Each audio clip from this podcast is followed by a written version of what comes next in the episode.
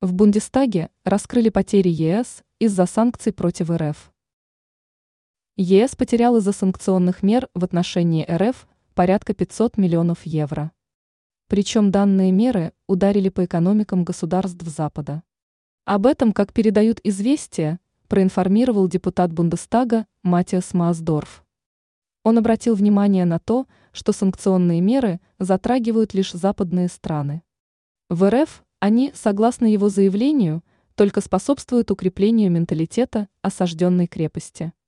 По его информации, издержки от санкционных мер для европейского сообщества превысили порядка 500 миллионов евро.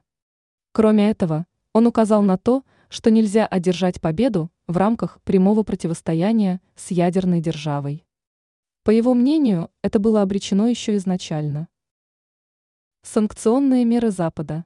Стоит напомнить, что в недавнем времени Евросоюзом был утвержден очередной пакет санкций против РФ, который стал уже 12-м.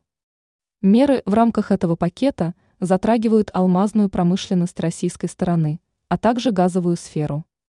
Помимо этого, в таком случае вводятся и некоторые персональные ограничения. Ранее в КТ сообщили, что ЕС не протянет и года из-за антироссийских санкционных мер.